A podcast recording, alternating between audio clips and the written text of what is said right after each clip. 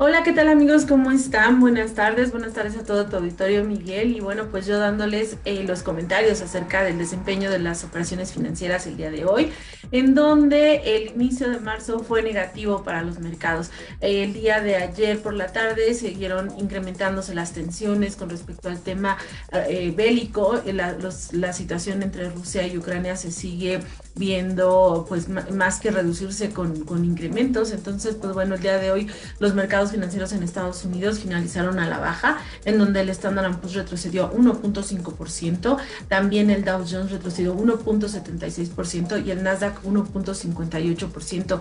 Eh, la verdad es que hubo muchísima eh, incertidumbre por lo que pueda estar pasando. También muy temprano se observó presión en, los, en las materias primas. El trigo está llegando a sus niveles más altos. Recordemos que Rusia y Ucrania son, son los países eh, principales productores de, de materias primas. Entonces, lo que estamos viendo es este elevamiento también en estos insumos y también en el tema del gas y del petróleo. El petróleo llegó a operar en niveles de 100 dólares por barril, entonces la verdad es que esto es todo un entorno que está presionando el, escenario para los inversionistas. Se están cuestionando eh, cómo podría estar el tema de la inflación. Eh, recordemos que más adelante, pues bueno, la Fed va a hacer ese análisis. Entonces, pues esto combinado fue lo que generó realmente que, los mercados continuaran así, eh, iniciando el mes en terreno negativo. Por su parte, en Rusia, bueno, pues ahí las medidas que se que están eh, realizando está teniendo ya implicaciones. Ayer mencionábamos que el rublo había tenido, la moneda rusa habría tenido una caída de 30% después de que se incrementaron las tasas de interés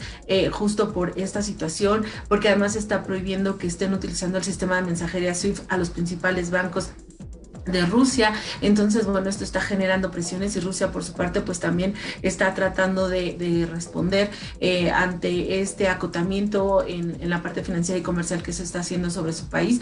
Y bueno, pues eh, la situación sigue eh, pesando en los mercados y eso es lo que vimos el día de hoy, básicamente. Y bueno, como te digo, presionando sobre todo el tema de las materias primas, que fue lo que causó mucho ruido también en, en la jornada de hoy. Con la parte de reportes corporativos, bueno, el día de hoy se mantuvo eh, los reportes, eh, Target reportó cifras, también eh, hace un rato Nordstrom dio a conocer sus resultados. La verdad es que ahí en el caso de Nordstrom presentó un, reporte positivo, este, está incluso subiendo, estimando que las ventas van a crecer entre un 3.5 y 7% para este año, lo que genera expectativas favorables. Entonces esto generó de alguna manera que la acción tuviera, bueno, que en operaciones al cierre de mercado esté con una tendencia ligeramente positiva, pero bueno, pues así ya no sabemos cómo puede estar operando el día de mañana, porque ante la volatilidad que se mantiene, eh, este, los, los, mercados, pues bueno, vamos a ver cómo están reaccionando ya la temporada final de reportes. Recuerda que ya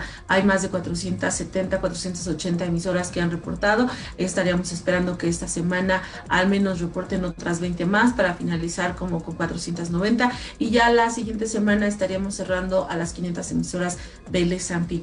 Por otro lado, en temas eh, de salud, en temas sanitarios, comentarte que, bueno, eh, se está señalando que en Estados Unidos eh, se está autorizando ya que los menores puedan no portar el cubrebocas en las escuelas. Esto, pues bueno, pues ya es una población que está siendo vacunada y que además les permite un poquito de, mayor movilidad. Em, en ese sentido, bueno, pues se sigue observando avance en el proceso de vacunación. Eh, Joe Biden, por su parte, también está tratando de impulsar dentro de su programa eh, en, ante el Congreso el uso, que le autoricen eh, sobre todo más inversiones para el tema de energías eh, renovables. Entonces, bueno, pues también en otros temas se sigue avanzando en, materia comercial. Y bueno, para el caso de México, pues este fue contagiado del entorno internacional. Los principales índices finalizaron también a la baja. El índice de la Bolsa Mexicana 0.48% de retroceso y el FTSE de Viva, este cayó 0.24% terminamos ya la temporada de reportes, al menos las empresas que reportaron del IPC tuvieron un crecimiento en ingresos alrededor del 15% en EBITDA y el 15% en, en la parte de, de, ingresos y en la parte de vida. Son resultados, eh, digamos, eh, por arriba de lo que se estaba esperando en un inicio. Em, el día de hoy en temas corporativos fue el Alcea Day. Aquí es importante comentar que la compañía dio a conocer su, su retorno, eh, de hecho así tituló un poco su, su estrategia, retorno a las pistas, al, al, escenario. Está anunciando inversiones de 4.800 millones de pesos. Esto es eh, más alto de lo que hizo el año anterior. Y bueno, este incremento en inversiones se le está permitiendo también por la fuerte generación de vida que tuvo el año anterior. Recordemos que la compañía tiene, por el nivel de deuda que tiene, tiene algunas restricciones de covenant, y, eh, pero bueno, que se le permitió incrementar. Por esto, el formato que más crecimiento va a tener eh, son sus líderes, son sus marcas premium, por así decirlo, lo que son Starbucks, este también mencionó a Domino's, este que va a tener un, un avance relevante. Eh, para la parte de VIPs en el mercado local también está esperando un positivo desempeño. Detallaron un plan de crecimiento hacia 2026 bastante interesante y bueno, pues eso provocó que el día de hoy la emisora simplemente subiera alrededor de 5% eh, en las operaciones del mercado. Fue una muy buena, muy, muy buena respuesta ante esta situación. Y bueno, pues em, en cuestiones de tipo de cambio, este se ubica en niveles de 20.66.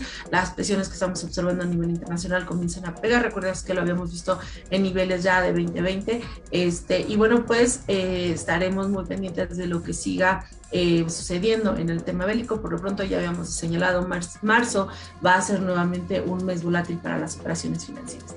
Y eso sería todo el día de hoy y agradezco mucho que tengan excelente tarde.